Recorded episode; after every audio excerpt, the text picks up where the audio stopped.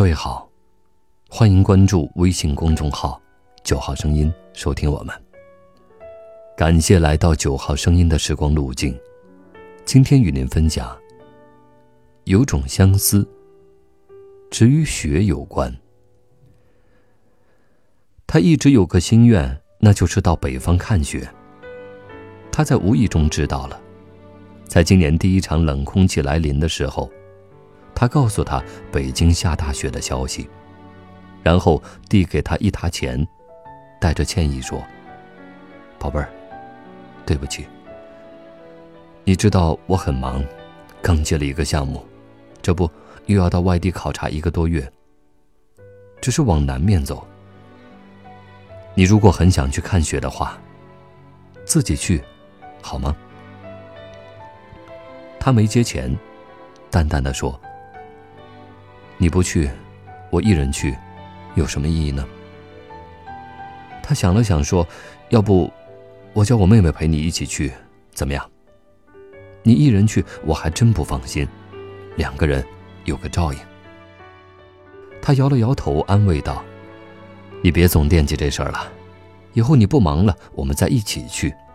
再说，两年前我们这儿不是也下了大雪吗？今年冷空气这么早就来了。”这个冬天一定会下雪的。他这么说，只是希望他的心里好受些。他不喜欢江南的雪，一场雪下来，虽然也有纷纷扬扬的景象，但最后却是满地的残枝。而雪融化时，地上脏的人无法入脚。他并不是在埋怨江南经不起风雪的考验，而是他梦里总有那么一方风景。晶莹剔透，而这，他感觉只能在北方的冬天找到。他常年要到外地跑项目，虽然已结婚好几年了，但他们聚少离多。他是一位老师，职业性质决定了他在家的时间很多。他性格很文静，不喜欢外出。他怕他寂寞，给他配了一台电脑，并办了上网手续。他在网上也只是看看新闻，然后在自己的博客里写些心情小品文，很少到其他人的博客里串门。至于玩游戏什么的，他更不参与。有时和朋友在一起聊天时，大家津津有味地说着早起到 QQ 农场偷菜的趣事，他在旁边听后只是微微一笑。第一，是因为他确实不懂；第二呢，没兴趣。随着冷空气的频繁南下，北方某些地方降大雪的消息不断传来，他的心里又开始有些痒痒的。梦里总是一片千里冰封、万里雪飘的壮观景象，醒来后，总有一丝怅然，轻锁眉梢。那天他在写完心情日记后，看见自己博客首页的右上角提示，有一条新消息。他信手打开一看，原来是一个名为“雪在北方”的博客圈子，邀请他加入。他心里一动，毫不犹豫地点击了接受，然后打开了这个圈子。一幕雪花飘飘的画面一下子就映入眼帘，看来圈主真是费了一番心思。他浏览着里面的文章，一篇题为“等你到北方来看雪”的文章。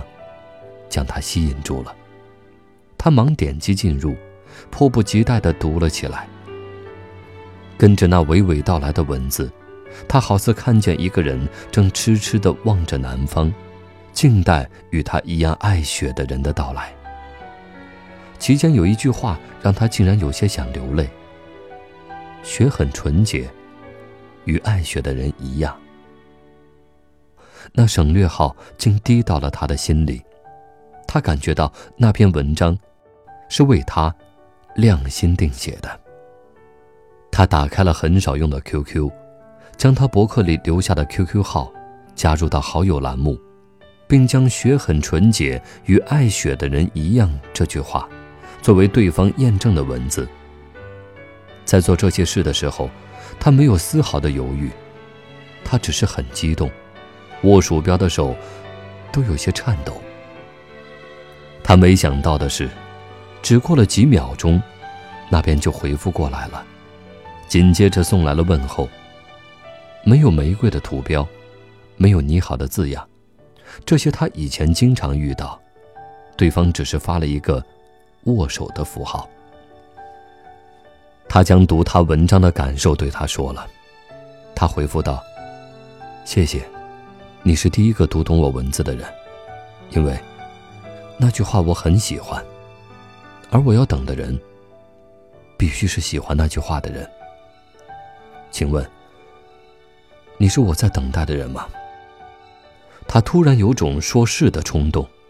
但他让自己冷静了一下，回复道：“不是，我只是喜欢雪而已。”他回复道：“谢谢你的回答，因为你是真正爱雪，真正理解那句话的含义。”他明白，那句话就是雪很纯洁，与爱雪的人一样。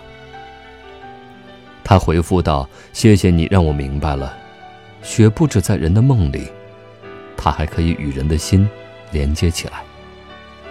我也知道了，你等的并不是某个人，而是南方。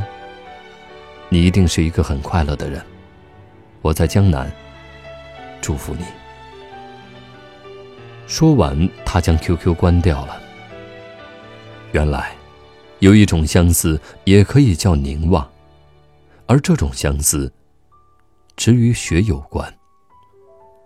他倚着窗，望向远方，轻轻的对自己说：“说这话的时候，他竟心静如水。”